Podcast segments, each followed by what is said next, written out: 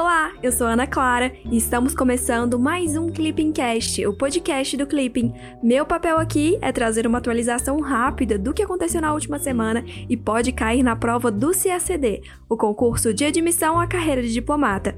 Agora me conta, você é CACDista? Estuda para o CACD ou pretende começar a estudar? Corre lá para o Clipping. Acesse clippingcacd.com.br para ter acesso à plataforma mais completa de estudos para quem quer ser diplomata e começar a estudar para o concurso com autonomia e gastando muito pouco. Romeu, conta pra gente o que aconteceu nessa semana. Ei, Ana. Olá, pessoal. Tudo bem? Meu nome é Romeu e eu tô aqui para ajudar a Ana neste Clippingcast. Nessa edição, a gente vai falar de América Latina, de Oriente Médio, de bioeconomia e muito mais. Vamos lá que acontece? Se os latino-americanos parecem não conseguir chegar a um denominador comum sobre a eleição para a direção do BID, o governo do Afeganistão e o Talibã, por outro lado, parecem ter encontrado o caminho para a paz. Enquanto isso, a economia britânica afunda e as tensões crescem no Estreito de Taiwan. Tem bastante coisa, pessoal, mas com calma e atenção a gente consegue ver tudo. Ai, que ótimo, Romeu. Então vamos lá para o resumão dos dias 10 a 14 de agosto de 2020.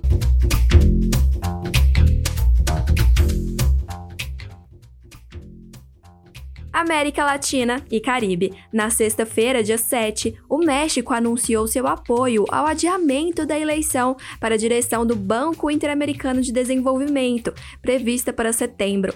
Dessa forma, o México junta-se ao Chile, a Costa Rica, a Argentina e a União Europeia em um movimento de reação à indicação de um candidato pelos Estados Unidos. Desde a sua criação, o diretor-geral do Banco Interamericano de Desenvolvimento sempre foi um latino-americano. Embora inicialmente o Brasil tivesse pretensões de indicar um candidato, o país passou a apoiar os Estados Unidos após conversa entre os presidentes Jair Bolsonaro e Donald Trump.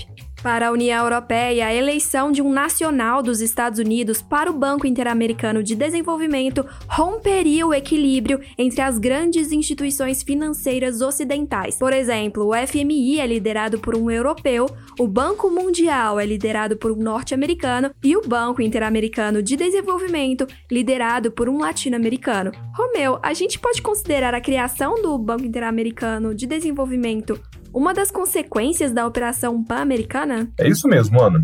Ainda que a OPA, que foi proposta pelo presidente JK, não tenha avançado, né, sobretudo quando foi discutida no Comitê dos 21, no âmbito da OEA, a gente pode considerar, de certa forma, que a criação do BID foi a resposta norte-americana imediata à OPA.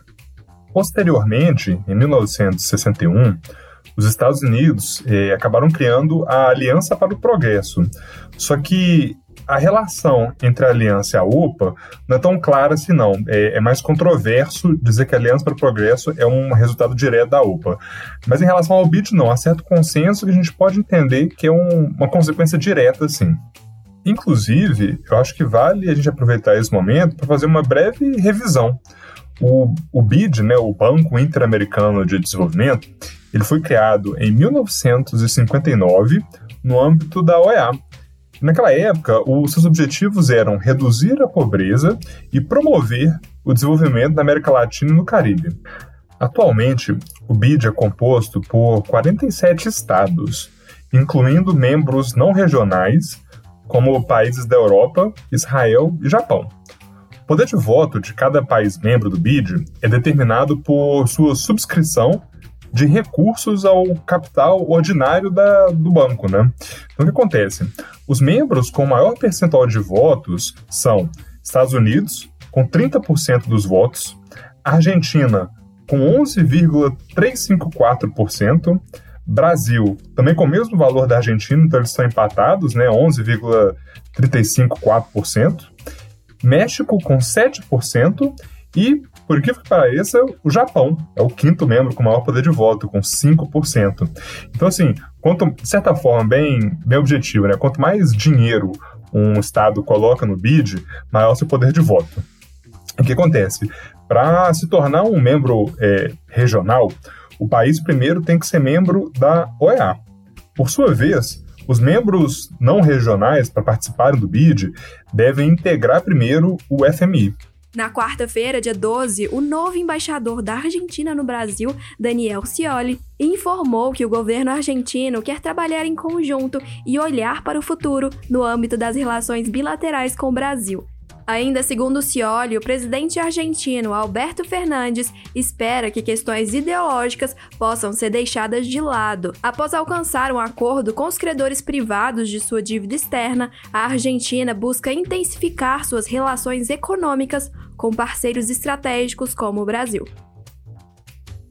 China na quinta-feira, dia 13, Taiwan anunciou um aumento de aproximadamente 1,4 bilhão de dólares nos gastos de defesa para 2021. Esse aumento, que corresponde a 10% do total previsto para 2020, foi divulgado em um momento em que a China intensifica exercícios militares no Estreito de Taiwan. A China continental critica os Estados Unidos por venderem armas à ilha e nunca renunciou ao uso da força para promover uma reunificação com Taiwan, classificada por Pequim como uma província rebelde. Ana, rapidinho. Eu sei que a gente vem falando muito de China nos últimos podcasts, mas é porque tá tendo muitos eventos aí contemporâneos e China vem ganhando cada vez mais importância no, no CSD, né? Então acho que vale a gente aproveitar esse momento para tentar entender um pouco melhor o porquê de os Estados Unidos venderem armas para Taiwan e como é que de onde que vem essa relação entre Washington e Taipei, né? E como é que se relaciona com a relação entre Washington e Pequim. O que acontece? Em 1979, os Estados Unidos estabeleceram relações diplomáticas formais com a República Popular da China, que é a China comunista. E nesse mesmo ano, eh, eles encerraram as relações diplomáticas com a República da China, que é Taiwan.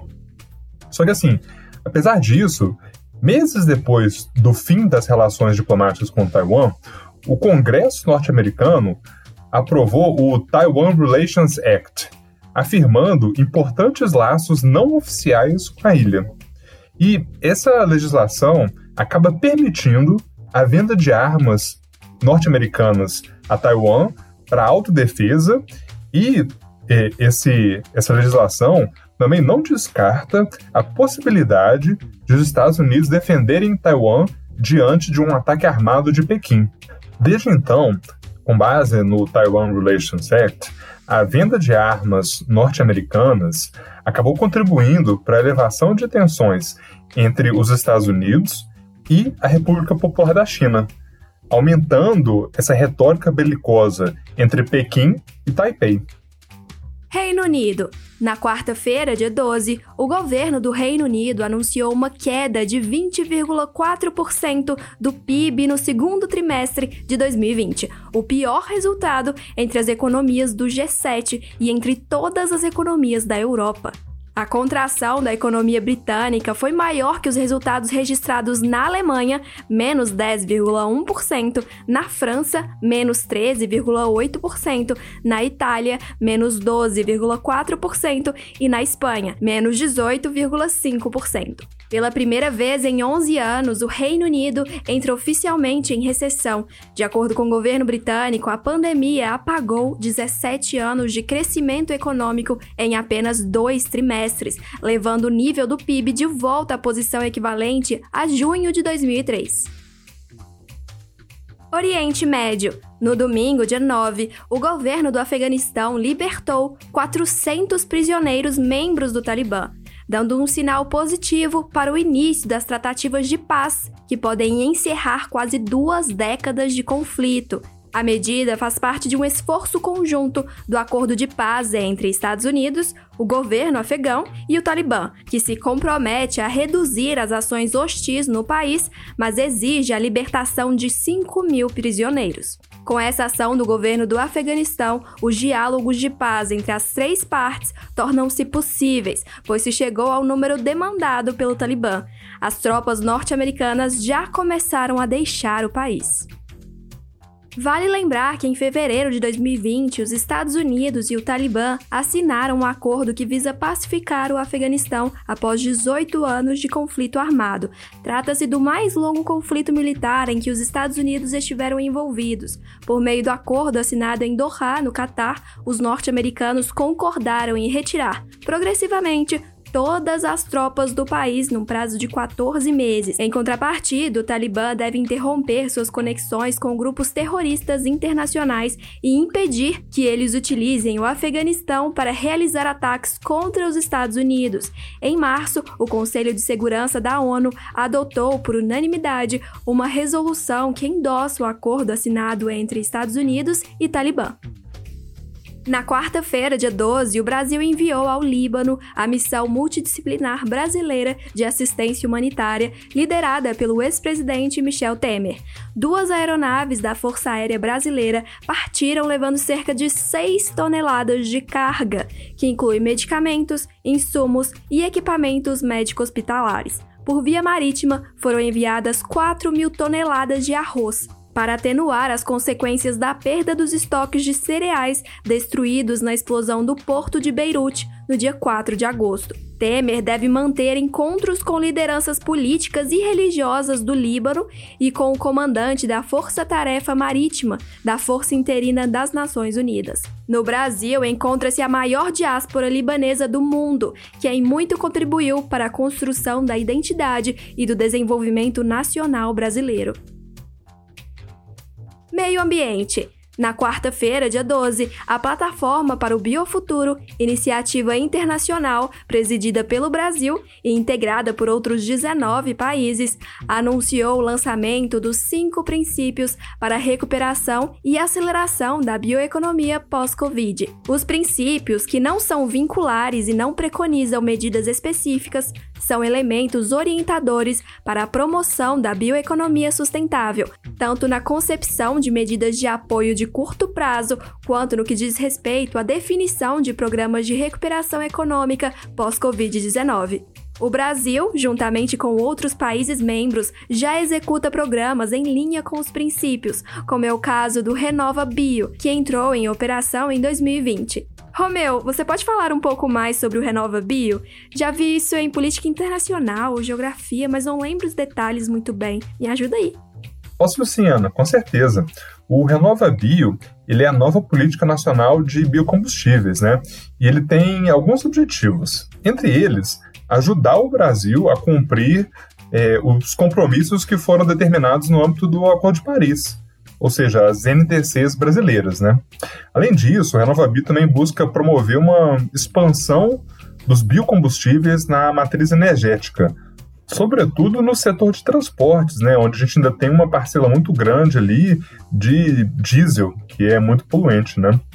Além disso, eh, o RenovaBio também busca assegurar uma previsibilidade para o mercado de combustíveis, promovendo ganhos de eficiência energética e de redução de emissões de gases causadores de efeito estufa na produção, na comercialização e no uso de biocombustíveis.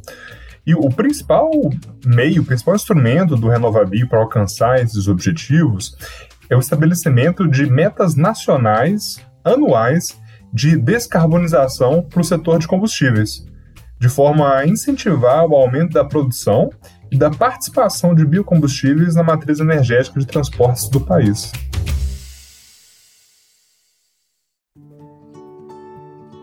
Chegamos ao fim do Clipping Cast com o resumão da semana dos dias 10 a 14 de agosto de 2020. Agora chegou a sua vez. Mande o seu feedback sobre o conteúdo do podcast pelo nosso Instagram, o arroba clipping_cacd. Além disso, vale compartilhar nas suas redes sociais esse momento aqui em que você está estudando com o podcast do Clipping. Até semana que vem. Tchau, tchau!